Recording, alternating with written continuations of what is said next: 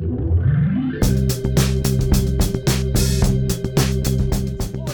no nosso 76 episódio, rumo às 100. Quem sabe a gente já bate o 100. Acho que na minha conta deve dar para a gente chegar quase no fim do ano. A gente vai bater o centésimo episódio aqui. A, a, a constância aqui do podcast está absolutamente fantástica. E hoje, nesse 76 episódio, nós vamos conversar sobre como conseguir experiência para você conquistar a sua primeira vaga. Todas as vagas costumam pedir experiência e como é que você pode se posicionar com relação a isso se você ainda está à procura da sua primeira vaga. Meu querido Moacir, bom dia para você que está aqui ao vivo no nosso episódio de sempre às, às terças-feiras, às 9 e 5 da manhã. Bom dia, Moacir. É isso aí, bom dia para quem está nos acompanhando ao vivo aqui pela live do Instagram nesta terça-feira às 9 e pouquinho da manhã.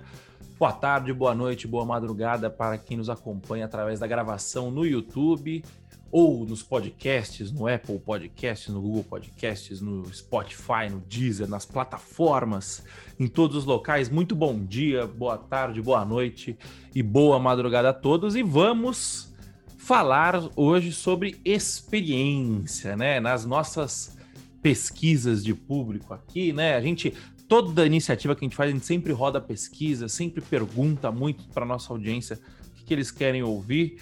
E uma das grandes dúvidas que sempre aparece é a tal da experiência, né? É o problema do ovo ou da galinha, mas eu preciso de experiência para conquistar a minha primeira vaga.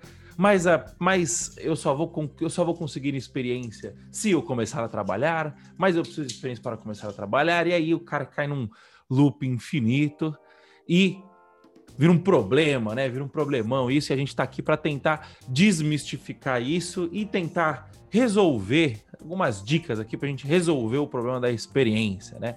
E começando então, a primeira pergunta que eu faço para você, Renzo, é o seguinte: dá para conquistar a primeira vaga sem ter experiência? Maravilha. Como o Moacir falou, quase um paradoxo, né? Se é necessário experiência para a primeira vaga, mas só depois da primeira vaga que você ganha experiência, como é que a gente resolve? Quase um paradoxo. E aí, para mim, é o seguinte: para você conseguir a sua primeira vaga, principalmente se você não tiver uma faculdade, ou seja, aquele papel que ainda vale hoje em dia, que é o diploma, um canudo, é praticamente impossível você conseguir a sua vaga sem experiência. E aí, o exercício que eu, que eu sempre procuro fazer é me colocar do outro lado. Né? Quando você está nessa mesa de, de negociação, pensando, nesse caso, em conseguir a sua primeira vaga, sempre depende de duas partes. Tem sempre duas partes envolvidas. Tem a parte que está procurando a vaga, de repente você que está aqui agora, ouvindo esse podcast, e tem também o outro lado, que é o lado da empresa, o lado que está procurando alguém para aquela vaga. Então vamos fazer um exercício aqui, fazer um exercício agora.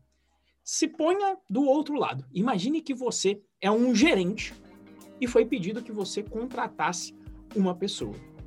Você contrataria alguém sem formação e sem experiência? Imagine se você contrata e de repente a experiência não é boa depois disso. Alguém vai te perguntar, né? Mas peraí, por que você contratou essa pessoa? Quais foram as habilidades que te chamaram a atenção durante o processo seletivo para você contratar essa pessoa? Ou seja, qual é o risco de uma pessoa responsável por contratar programadores para a empresa dela? Qual é o risco que ela vai correr a partir do momento que ela aceita alguém que não tem nem experiência, nem um ensino superior? Né? Então, esse risco é enorme. Eu, em particular, não contrataria. Né? Então, nesse sentido, apenas para mim os egressos de faculdade, por conta do, digamos, do nosso, da nossa forma de pensar, que a gente herdou, que é a forma de pensar normalmente da geração anterior à minha, da geração dos nossos pais aí, a galera que nasceu aí entre década de 50, década de 70, que ainda tem essa cabeça de não, se está formado, já que é para pegar alguém sem experiência, que seja alguém que tenha um canudo. E isso faz completo e total sentido. Se eu fosse gerente, eu seguiria na mesma linha. Se for para apostar em alguém sem experiência, que seja alguém da faculdade, que, que tenha um diploma, tá certo? Então, o que que acontece? Então, apenas os egressos de faculdades e normalmente para as vagas de estagiário. Né? normalmente para vaga de estagiário, que o cunho da vaga é visando o aprendizado e, além disso, tem um, um benefício fiscal para a empresa. Você não possui todas as burocracias e todas os os requisitos que você precisa na hora de assinar a carteira de alguém. Por exemplo, não vai pagar FGTS, não vai pagar uma porção de encargos trabalhistas que existem quando você contrata alguém na modalidade de CLT. E, se eu não me engano, no Brasil, acho que tem ali, dá pra, se você fez o ensino médio, você até consegue ser contratado como estagiário, mas normalmente para ter o estágio você vai ter que ter algum tipo de vínculo com uma instituição de ensino credenciada pelo MEC, ou seja, até para ter acesso a esses benefícios da modalidade de contratação com estágio, normalmente você vai ter que estar atrelado aí a, a, a, a uma instituição de ensino, digamos, oficial e credenciada pelo MEC. Então, infelizmente, vou começar jogando um, um, balde de água fria, mas pode deixar que depois eu vou, vou tentar trazer algumas soluções. Faz sentido, meu querido Moacir? Você contrata Faz. aí alguém na Codivence sem experiência, sem faculdade, sem nada? Não, não contrato, não contrato. Inclusive, a gente tá até. A gente, a gente tá até conversando com um amigo nosso semana passada, né? Sobre justamente sobre esse problema, né? De experiência, né? Como que, como que a gente lida, né? Como que ele lida na empresa dele com a falta de profissionais no mercado, né? A gente, a gente vem falando isso em vários episódios, né? É, o mercado está completamente carente de, de profissionais minimamente qualificados, né? Minimamente prontos para chegar na empresa e trabalhar, né? E ele falou que o que ele faz lá é, é, um, é uma. Ele faz ao contrário, né? Ele geralmente o pessoal contrata bastante júnior, alguns poucos plenos. Puta. Fala pessoal, desculpa. Aqui na, na live Renzo, fica com, com, o monitor da live, não do. Não do... Deixa eu ficar com os dois logo aqui, Isso. pronto. Aí não tem Porque eu tiro vai. o áudio aqui, eu, desculpa, pessoal, o som aqui desse fone é ruim. E ele. E, e aí fica fazendo muito barulho e tal, eu deixo no mudo aqui. Mas desculpa, voltando, né?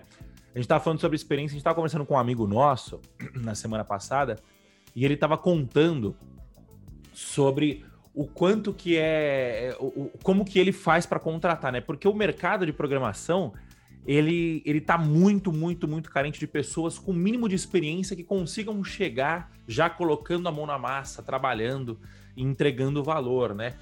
E geralmente as empresas faziam, né, ou fazem, a maioria das empresas faz o seguinte, os caras pegam, treinam o com, contratam vários júniores, né? É, uma grande quantidade de júniores, treinam esses caras, contratam alguns, uma quantidade média de plenos para poder trabalhar e, e, e, ajudar na formação desses caras, desses júniores, e poucos sêniores para coordenar toda a equipe, né, de uma forma geral. Assim, bem, tô falando bem, de forma bem grosseira e resumida aqui, né?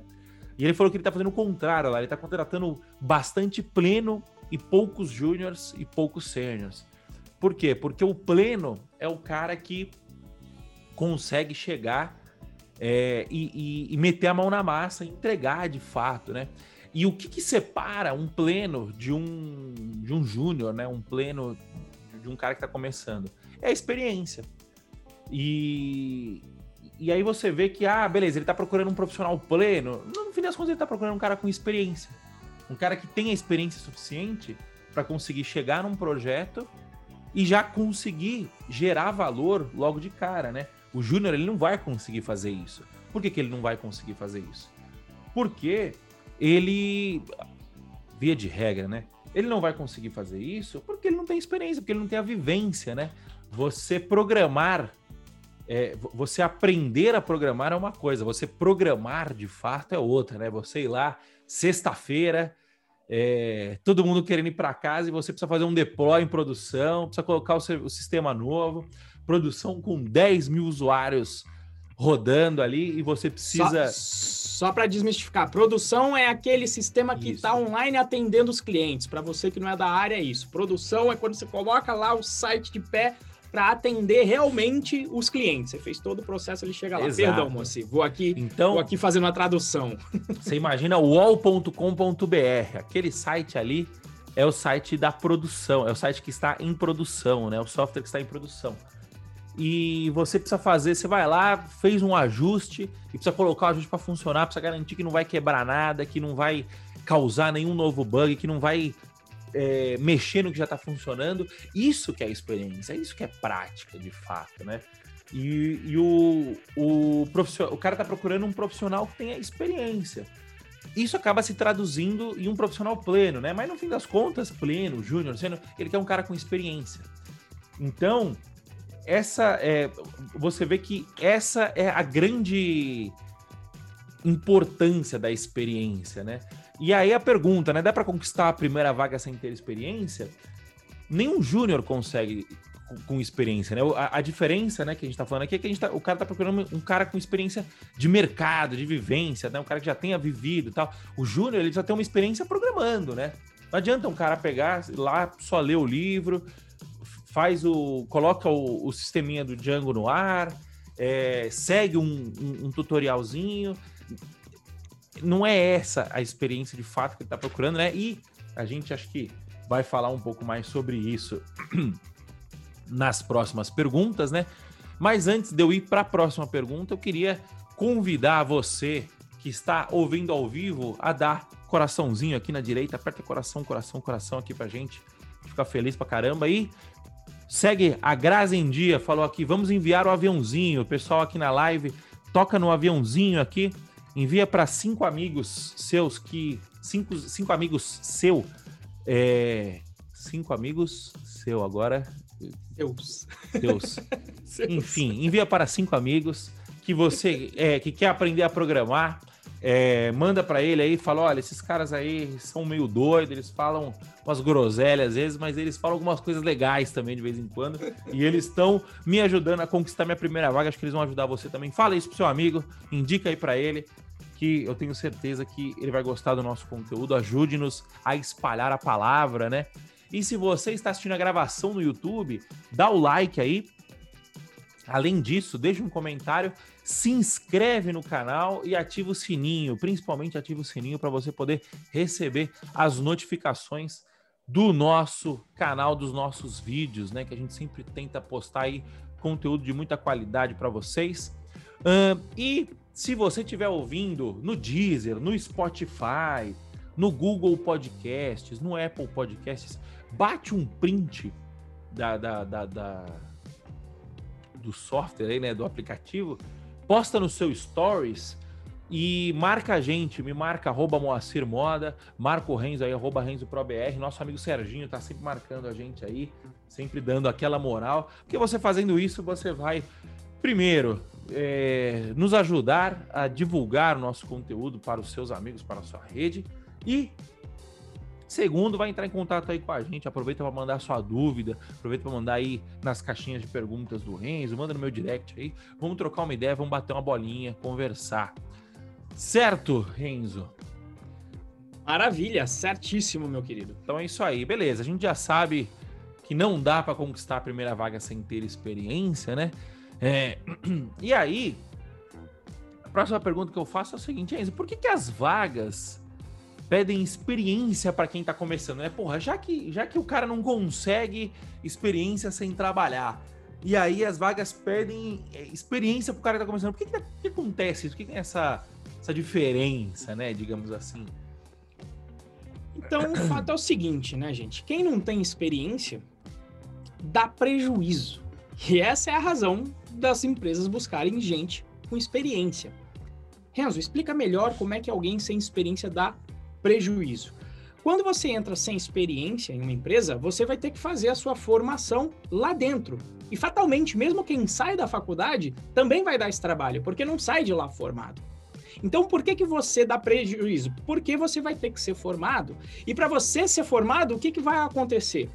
Vai ter que ser alocado alguém de alguma forma para fazer essa formação. Por mais que a empresa possa apresentar os cursos, fatalmente quando você for meter a mão na massa no projeto, você vai precisar do auxílio de alguém que tenha o conhecimento nesse projeto. E quanto mais experiência você tem, mais você consegue caminhar sem a ajuda dessa pessoa. Quer dizer, se você já conhece o Django e você entra numa empresa que tem o Django, o, o digamos, os Paranauê ali do Django de apps, de organização, o que, que é uma view, o que, que é um modelo, você não, não, precisa ser mais ensinado isso. No máximo, você vai ter que ter, ser ensinado as peculiaridades que fogem do padrão do Django de escrever uma aplicação web. Então, o que, que acontece? Em um primeiro momento, a produtividade geral da equipe ela cai. Isso está até descrito no livro de. Como que era o nome? O, o mito do, do Homem-Mês, como é que é? The, Myth, the Mythical. O, é, The Mythical Man Month. The, the Mythical Man Month. Que ele fala que, olha, o que você faz de pior em um projeto é quando ele está atrasado, lá e está chegando ao final, o pior que você pode fazer é colocar mais gente. Por quê? Porque quando você coloca mais gente, a pessoa que vai vir, ela não vai chegar produzindo e ela ainda vai fazer com que as pessoas que estão produzindo tenham que parar o trabalho delas para te ensinar. E aí parece um contrassenso. Fala, mas se você está dando prejuízo, por que, que você vai ser contratado? Primeiro, pela alta demanda, que o Moacir falou, e porque a empresa está com uma visão de médio e longo prazo quando ela contrata alguém. Ela sabe que para ela crescer, ela tem de toda forma, vai ter que formar o mínimo possível essa pessoa. Quanto mais experiência ela tem, mais ela vai conseguir se desenrolar sozinha. Então, essa é a razão das empresas procurarem pessoas que possuem experiência de mercado. Né? Então, com certeza, a, empresa vai ter que despender mais dinheiro e mais tempo para te formar. Tá? Então, é, é, é quase óbvio que o que, que, que ela está querendo. Se ela pode pegar alguém que está prontinho, que já vai entregar o pãozinho direitinho, maravilha, você vai vir com um pãozinho quentinho de manhã, tranquilo, é só colocar manteiga e partir para braço. Vai ser diferente do que ela ter que comprar ali os ingredientes, né? Tem que comprar farinha, tem que comprar leite, tem que juntar aquilo tudo, tem que colocar alguém ali, o padeiro para assar aquele pão, é diferente, vai dar mais trabalho. Tá? Então, se for possível para a empresa contratar alguém com experiência, obviamente que é muito melhor para ela. Né? E isso causa o quê? É isso que causa o que nosso querido patrono dessa turma agora do Bootcamp, eu mencionei, estamos nesse momento com a turma do Bootcamp aberto, que é o nosso querido Henrique Bastos, que é o patrono da turma, ele tem um termo que ele fala do, do vale das sombras no mercado de tecnologia. Então, de um lado, são as empresas querendo pessoas com experiência que realmente vão disputar a tapa, e é isso que faz o salário nessa área crescer imensamente. Mas, por outro lado, o que, que isso causa? Se você quer pessoas com experiências, normalmente vai ter uma maior dificuldade para aquela pessoa que está procurando justamente a primeira vaga. Então, esse mundo de abundância e acesso a altos salários existe sim no mercado de TI, mas ele existe para as pessoas que têm experiência de mercado. E do outro lado, existem aqui as pessoas que estão procurando a sua primeira vaga e que não têm experiência e que se encontram aqui quase nesse paradoxo. Mas calma aí, se só pega pessoas e se eles só querem pessoas com experiência, como é que eu me coloco para o mercado? Essa é a grande questão que a gente, nós vamos responder aqui ainda hoje. Faz sentido, Moacir, essa necessidade de experiência? Você também prefere quando a pessoa já chega aí na Code Vence produzindo? Faz, faz sentido, né? É, é, é importante a gente entender que por mais você goste, não, por mais essa realidade seja dura ou não, funcionário é um custo para a empresa, né?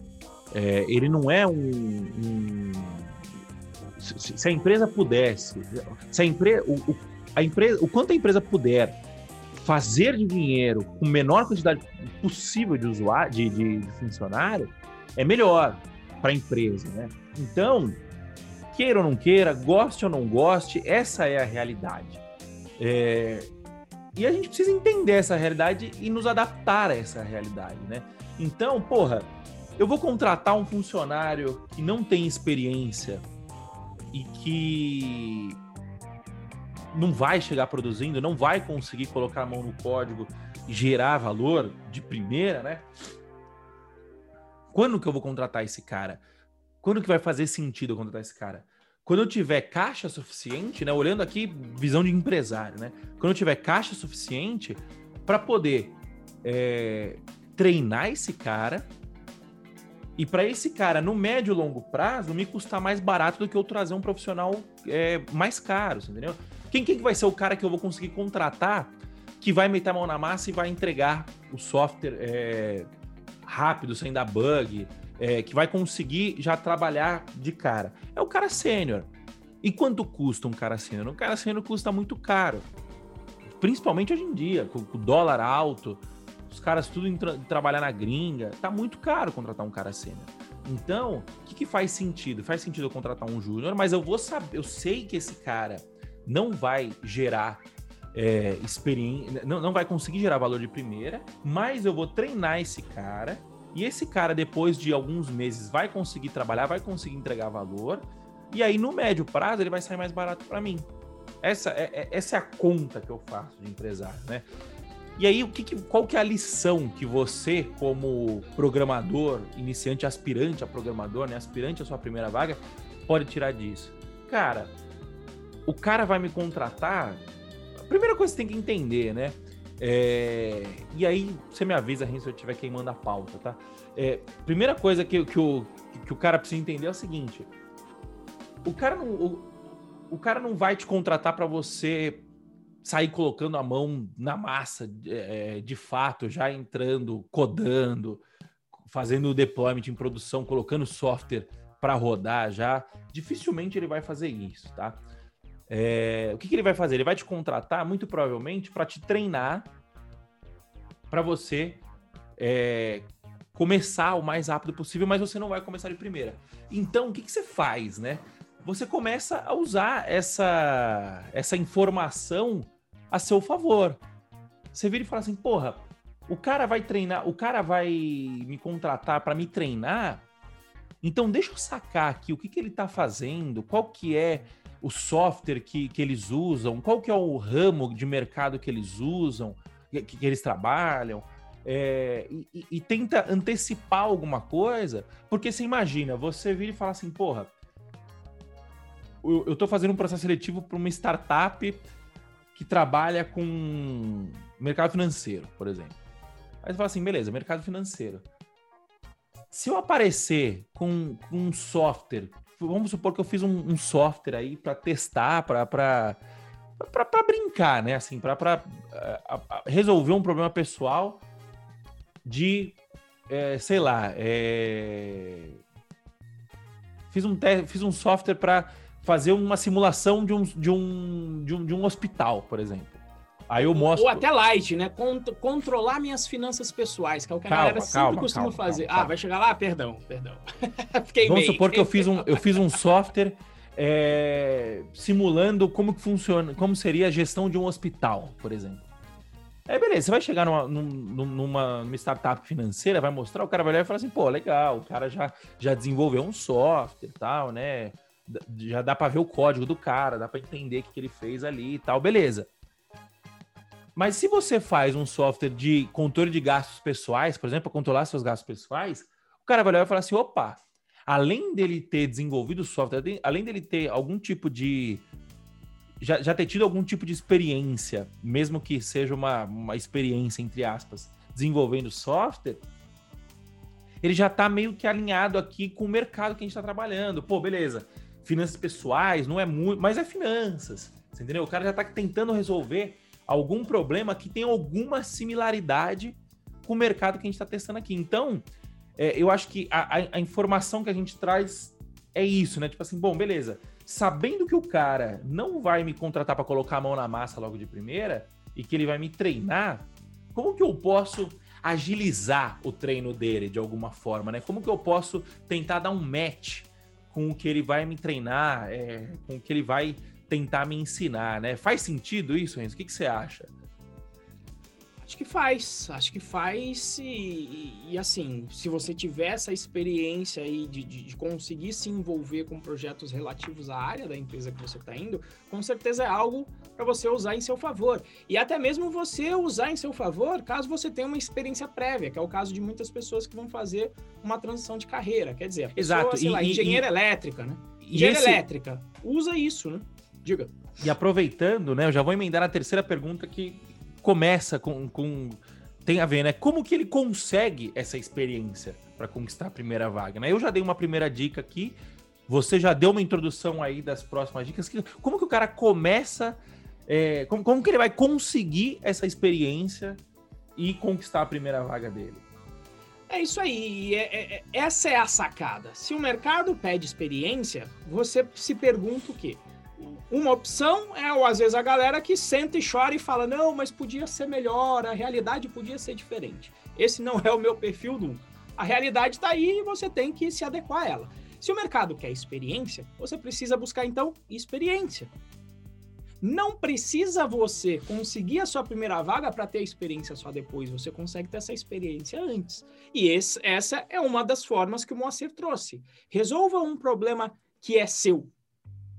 Pegue um problema que é seu para resolver. Ou olhe em volta entre os seus amigos e veja um problema que eles têm para resolver. Eu sempre menciono aqui o caso do meu sogro que recebia foto por e-mail e conforme o volume cresceu, ele não conseguia mais fazer a gestão de recebimento de foto por e-mail, pelo e-mail. E começava aquela confusão. Olha, eu mandei, você não recebeu aí? Olha, não era no papel 10 por 15, era no 15 por 26, não tinha uma validação. Olha, já está pronto o meu pedido? Eu não tenho visualização da gestão de como é que está o meu pedido, se vocês já receberam ou não. Então esse é um clássico problema em que você pode atuar você estuda para obter o conhecimento mínimo necessário e depois você coloca isso em prática em um projeto real. Outra forma de trabalhar em um projeto real, contribua com um projeto de código aberto. Os alunos do Python Pro, quando eu comecei a fazer a plataforma há três anos atrás, eles participaram comigo da confecção da plataforma. O Diego Maranhão, que é um aluno que foi contratado, ele começou a mandar contribuições para a própria plataforma que ele estava estudando para se preparar para o mercado.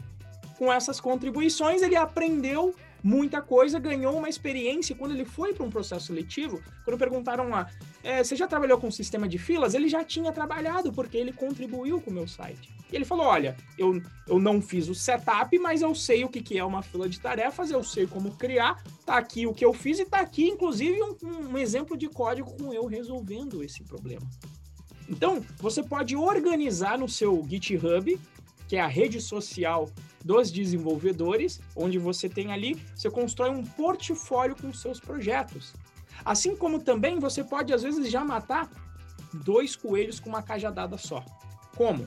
Você pega processos seletivos de empresas que colocam os requisitos de um projeto e você já resolve esse projeto e deixa no seu portfólio. Por que, que você está matando do, dois coelhos com a cajadada só? Porque quando você faz um projeto, praticamente você está obrigando a empresa a te entrevistar. E é isso que eu chamo de tentativa real de entrevista. Então você já obriga a empresa a te entrevistar, pode pedir um feedback e nada impede de você utilizar aquele projeto como teu portfólio, de falar, olha, é, é, é aí, aí vem o, o, conhecimento de marketing, né, Moacir? Tudo é a forma como você comunica. Uma coisa é você comunicar, eu fiz um pet project, que aqui eu fiz esse projetinho que tá aqui. E às vezes o pessoal até usa sisteminha. Eu odeio a palavra sisteminha. Não tem porra de sisteminha. Sistema robusto, porra. Sistema de software. Não fala sisteminha porque você tá se degradando. Exato. Né? Então, como é que você chega? Você fala, olha, fiz o, o processo da Olist, que é um que eu lembro. Tem empresa, então vamos para um exemplo concreto. A Olist tem projetos reais. A Olist. E aí ela tinha um projeto que era de conciliação de conta de, de celular, onde você ia receber uma chamada dizendo quando a chamada iniciou, depois uma chamada quando ela terminou. Isso é um sistema de conciliação que condiz com a realidade? Para mim é. Então, uma forma de você vender isso é falar: olha, eu fiz um sistema de conciliação de telefone. E, e, deixa a pulguinha, deixa a dúvida no, no entrevistador, até para ele te chamar também para conversa, para ele perguntar qual que é o contexto desse sistema de conciliação telefônica, onde você pode explicar, olha, sistema que pegava o início da chamada, depois, depois fazia um apanhado no final do mês e gerava um relatório com a conta, com a, a com a previsão de conta do cliente. Então, tudo é a forma como você se expressa. Você não precisa, então, esperar entrar no mercado para ter essa experiência. Então, essa para mim é a grande sacada. Já que o mercado quer experiência, você se adequa e fala como é que eu ganho experiência então para mostrar para o mercado, mesmo antes de eu conseguir a minha primeira vaga. É isso. E, e lembrando, né? Tecnologia é um meio. A tecnologia, a programação, o software, ele é um meio de automatizar processos de seres humanos, processos de pessoas reais. No fim das contas, quem você, atende, quem você está atendendo é um ser humano. Quem você é, você sempre está resolvendo o problema de um ser humano. Uma empresa resolve um problema de qual, qual, é o problema que a Python Pro resolve? O problema que a Python Pro resolve é existem de um lado você tem programa, é, um mercado sedento por novos programadores e de outro lado você tem um monte de pessoa confusa, um monte de gente perdida, confusa, que não consegue estudar e não consegue conquistar sua primeira vaga.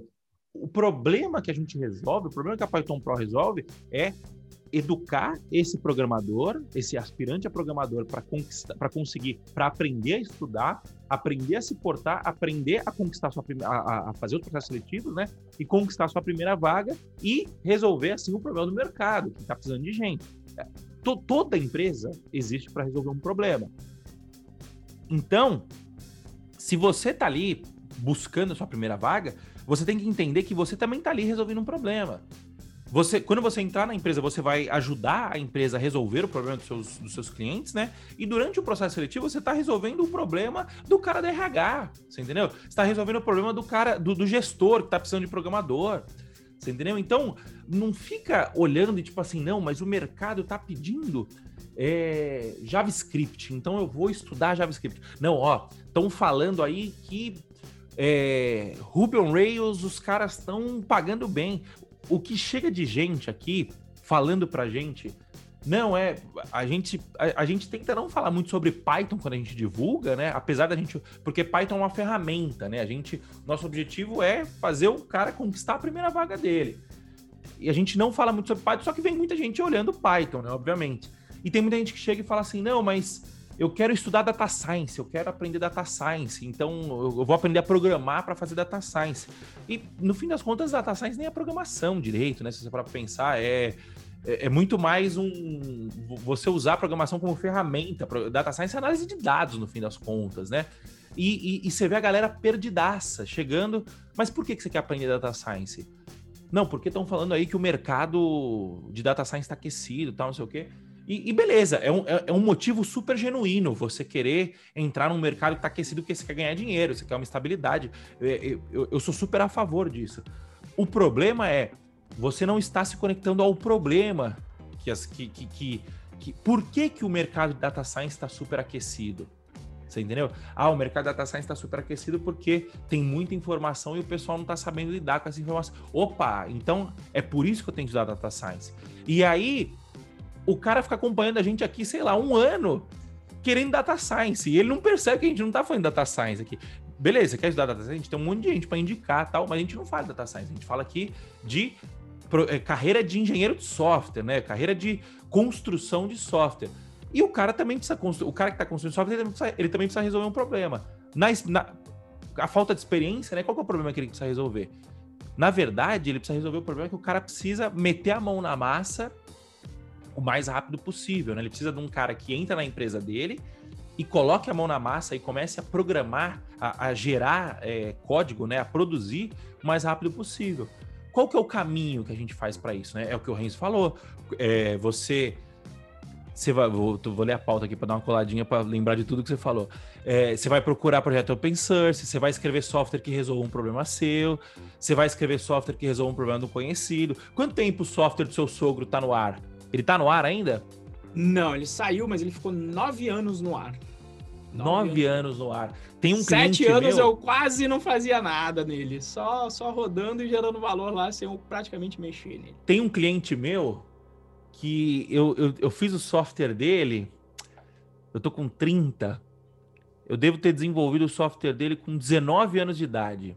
Django era Django 1.3, eu acho, 1.2, uma coisa assim.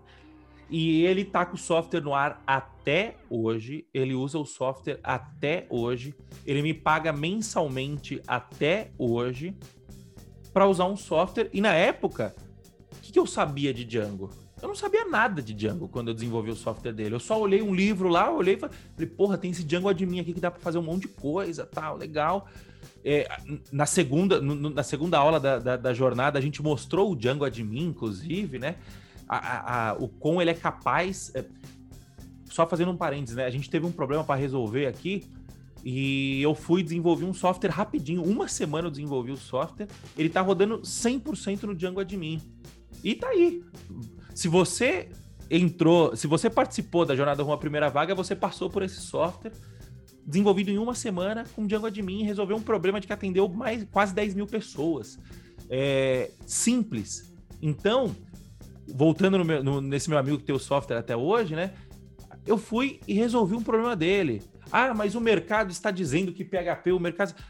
Eu olhei e falei assim: nossa, tem aquele, tem aquele Django lá, né? Que tem um adminzinho e tá lá resolvendo o problema dele. Então, resolva problemas, né? Busque sempre resolver problemas. Acho que essa que é a mensagem, né, Renzo? É isso aí, é isso aí. Inclusive, meu, meu querido Sávio fez uma pergunta não tão conectada, né? Perguntando de como é que faz a gestão, que ele está tentando fazer aquele esquema do GitHub na empresa dele, de pendências fáceis, difíceis. Então, veja aqui o, o que, que o Sávio está já fazendo. Ele está tentando colocar a tarefa em um nível correto para a pessoa correta. Justamente por quê? Porque quando você chega, as primeiras pendências que você vai pegar ao chegar em uma empresa serão potencialmente aquelas mais simples. E com isso você já começa a gerar valor. Porque às vezes você fala, pô, mas vou fazer crude aqui e tal. Na verdade, alguém tem que fazer o crude. Alguém tem que fazer o crude. E obviamente que quando você coloca para alguém menos experiente fazer, você está dando a oportunidade para essa pessoa aprender e você aí sim está liberando o tempo do pleno e do sênior para ele tratar dos problemas mais complexos que o júnior não conseguiria tratar. Então, essa é a gestão. Agora, o, o Sabe, eu não. Eu, eu sou um cara que eu sou avesso muito à burocracia. O meu processo sempre é muito enxuto.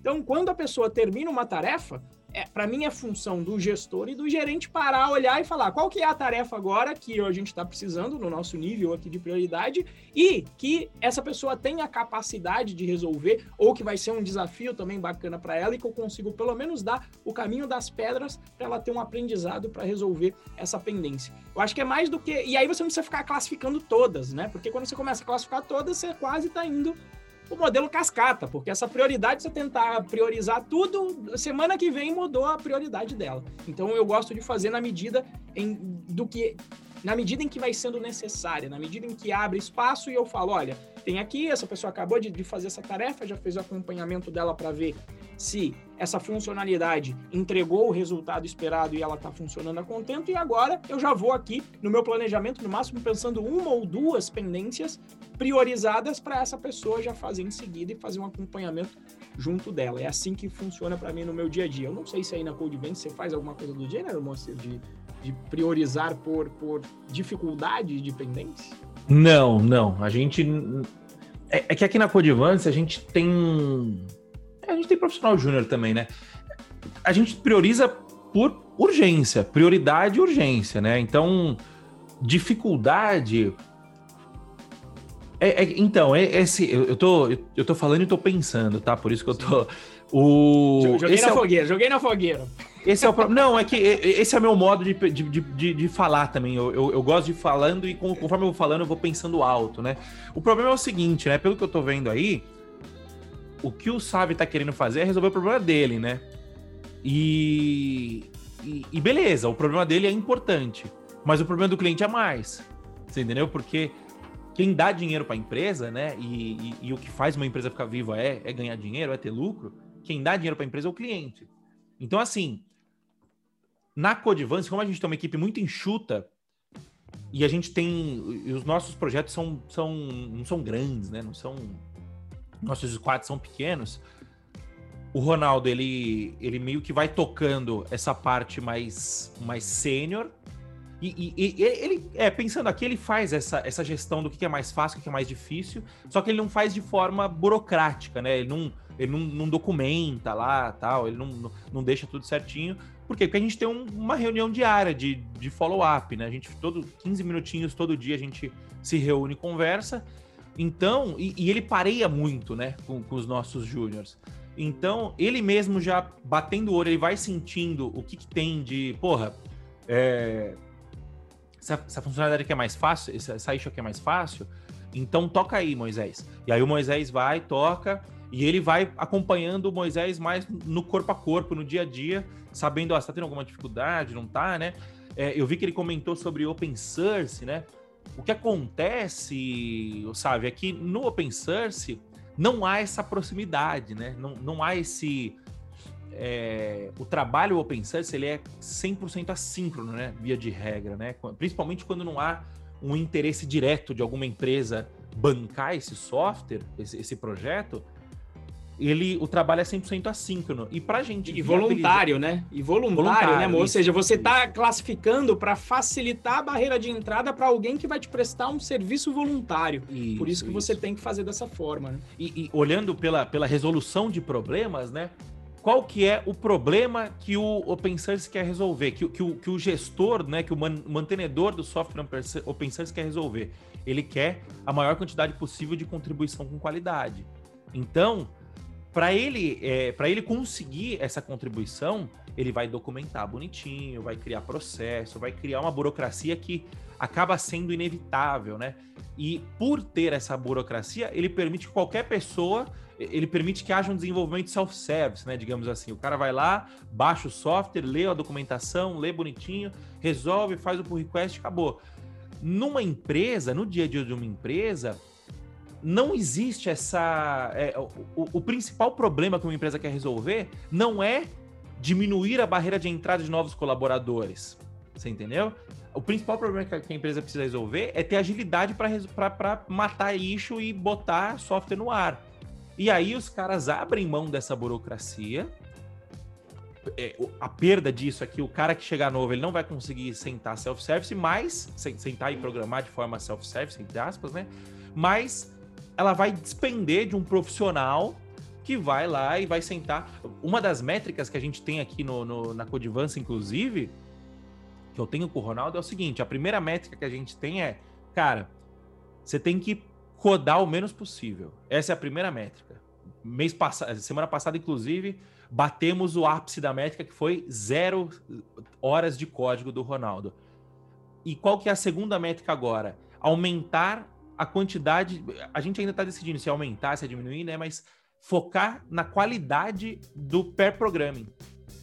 O que é um pair programming, né? É o profissional sênior sentado do lado do júnior e programar junto com o júnior.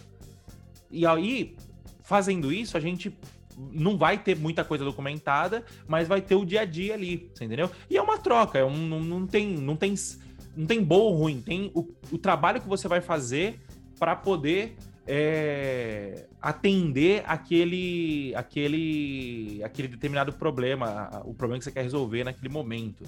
Então, assim, resumindo a minha pergunta, a, a minha resposta, cara, são problemas distintos, então dificilmente você vai achar. Sabe quando você vai achar uma empresa que vai ter tudo documentadinho, bonitinho? Quando ela for muito grande.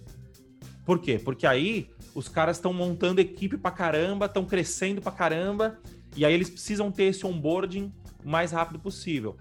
Não é a realidade de 98% das empresas fazendo um chute aqui. Certo? E, sim, essa, essa priorização até aconteceu agora, né? Eu, tô, eu presto um serviço de consultoria lá na Busa e aí tava lá, inclusive foi ontem, né? Eu, eu abri o, o, Google Meet e falei, galera, tô resolvendo esse, esse problema aqui. E quem quiser ver, porque é um problema complexo, envolve o sistema de pagamento da Boozer, e aí já viu. A área crítica, o que, que que, que, o, o, que, que a galera que está comandando falou? Vamos passar para o Renzo, porque o Renzo está com mais experiência e vai conseguir pegar esse pedregulho aí. Por quê? Porque a parte do pagamento não pode parar nunca, né? Alguém quer te pagar, não... a coisa mais não profissional é você não permitir que a pessoa te pague ela querendo te pagar. Essa é Exato. a pior coisa que tem. Então, inclusive na conversa aí eu descobri, quando a pessoa estava querendo, que ia mexer, o pessoal olhou e falou, hum, a pessoa mesmo falou, nossa, vou mexer na área de pagamento, vai ficar complexo. Que que, a própria pessoa falou, será que, como é que a gente vai fazer isso? E aí a turma conversou e falou, vamos pegar alguém que está mais apto para pegar essa pendência aí para fazer. E é o normal, é o que o gestor do time tem que ter a, a, a, a experiência, às vezes a gente chama aí, né, a malandragem, a malemolência, o conhecimento do time de qual é a habilidade de cada um para falar, olha, é melhor pegar essa pendência que é mais crítica, vamos colocar para quem tem mais experiência, né? E aí eu pelo menos fiz a minha parte também de, olha, quero mostrar para vocês o que eu fiz, porque caso vocês tenham um problema parecido, eu vou mostrar para vocês o que eu fiz. Então, testes novos, passando no código novo e antigo, como é que eu faço uma feature flag para eu poder desligar rápido, porque não dá para ficar esperando. Se o pagamento der pau na hora que eu colocar a produção, eu mesmo também não quero ficar final de semana tendo que ficar consertando bug. Então, como é que você faz um código, você faz uma incisão, se fosse uma cirurgia, como é que você faz uma incisão para poder apertar um botão e voltar da forma com que o sistema já estava funcionando anteriormente. Então, que não deixa de ser, é, ali não foi um pair programming, seria, sei lá, um crowd programming, talvez, né? Porque a galera entrou ali, nós estávamos em seis pessoas, mas eu abri o Google Meet ali e falei, olha, vou resolver esse problema e para vocês ficarem cientes de como eu resolvi, vocês podem usar essas, solu essas soluções que eu estou utilizando para os problemas de vocês aí no dia a dia. Beleza, e o, e o Thiago, Thiago Tardelli comentou aqui, Moacir, mas o próprio comentário no código acaba gerando documentação. É, só para não é exatamente o tema aqui do, do, do, episódio, né? E é um tema um pouco mais avançado, mas só para contextualizar. Eu não gosto de comentário em código, tá? É, eu gosto. Tem, tem uma, uma, metodologia, não sei, não sei se metodologia que a gente pode chamar, é, que chama Clean Code, do, do nosso querido Uncle Bob. E você tem, você tem que ter muita parcimônia para usar Clean Code, porque senão você vai, vai virar um puta burocrata. Mas o que, que é o Clean Code? Né? O Clean Code basicamente é você construir um código que, que seja autoexpressivo, né? Não sei, ele tem um termo lá que eu não, eu não lembro agora, mas o que, que isso significa? Que é você construir um código que ele vai. É, que, que ao ler este código, você vai entender o que está acontecendo, né? Então, sei lá, uma função. Se a gente tem uma função que desabilita a, a, o paga, desabilita o novo pagamento, por exemplo. E aí o, no, o, nome da função vai ser desabilita, underline, o underline novo, underline pagamento. Que aí a função já, já propriamente expressa o que, que ela está fazendo, né? E os testes vão acontecer da mesma forma, né? O teste ele vai explicar o que está acontecendo. Né? Então, ó, esse teste aqui, é, é, aí o, te, o teste deve desabilitar a função de pagamento. Esse vai ser o nome da função do teste, né? Mas enfim, dá uma procurada sobre Clean Code. Isso é um assunto muito mais avançado, né? Não sei se, se o pessoal que tá aqui, mas o pessoal que tá aqui também saiba que, que vai, vai acabar é, se deparando com isso mais cedo ou mais tarde, né? Se você for, se quiser ser de fato um bom programador, invariavelmente você vai acabar passando por arquitetura de código, padrão de projeto, é, vai acabar ouvindo Clean Code, vai ouvir muita gente venerando Clean Code, vai ouvir muita gente falando super mal do Clean Code. Eu acho que é uma ferramenta e tem que ser usada com parcimônia. Beleza, então, pessoal, legibilidade, isso aí, Júlio Salvino, legibilidade. Bom, pessoal, é, muito obrigado pela presença de todos hoje. Espero que tenham é, que a gente tenha satisfeito a dúvida de vocês, né? A, a, a como conseguir, como conquistar uma vaga sem ter experiência.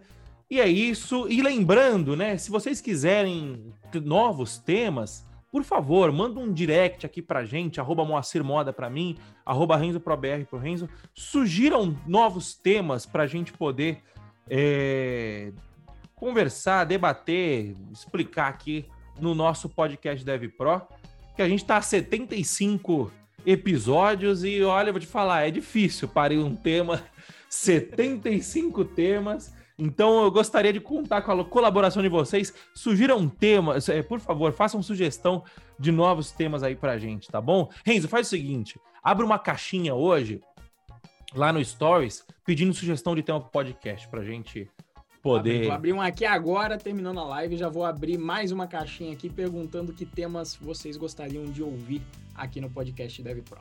Exatamente. É isso aí, Anderson Bernardo. Clean Code, exato. Beleza, pessoal? Muito obrigado pela presença de todos. Até a próxima e valeu. Tchau, tchau.